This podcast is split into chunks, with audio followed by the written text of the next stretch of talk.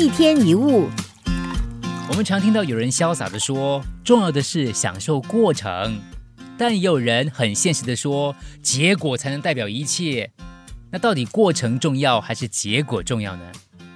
其实两样都重要。假如你想赢得钢琴比赛，首先必须让自己进入决赛，决赛这个结果嘛，否则连机会都没有。但是你必须喜欢弹钢琴，因为弹钢琴是你每天要做的事，这个过程了。不然的话，一定是苦多于乐，负担多于享受的。就好像爬山一样，如果你认为必须到达山顶才快乐，整个路程又怎么可能会快乐呢？所以我们要对过程积极，要对结果潇洒。作家普希格写过一本书，描述了他跟一群老禅僧结伴爬这个喜马拉雅山的历程。普希格是登山队里最年轻的成员，可是也是爬得最吃力的一位，因为他在登山的过程当中，一心只想要完成攻顶的目标，却被绵延不断的山路给打倒了。不止无法享受乐趣，也丧失了继续前进的斗志。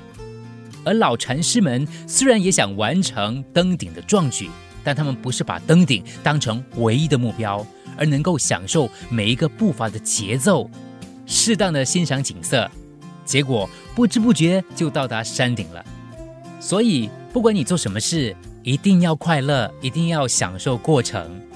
如果你想达成某个目标，不要把目标看得太重，否则目标会变成痛苦压力的来源。你想完成某个工作，不要把快乐放在完成那一天，否则整个过程一定很难快乐。如果想赢得比赛也一样。输赢固然重要，但最后的颁奖也只是其中的一小部分。重要的是过程，那个才是真正的乐趣所在。追兔子的狗比躺在门边昏昏欲睡的狗更快乐，这是心灵导师威尔鲍温的比喻，并不是捉到兔子让他快乐，而是追逐的过程让人感到好玩有趣，并不是到达山顶让我们快乐，而是沿途的风景让人感到美好。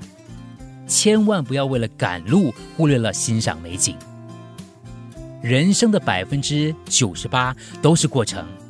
如果你把达成目标看作是唯一的快乐，那你的人生十之八九是不快乐的。一天一物。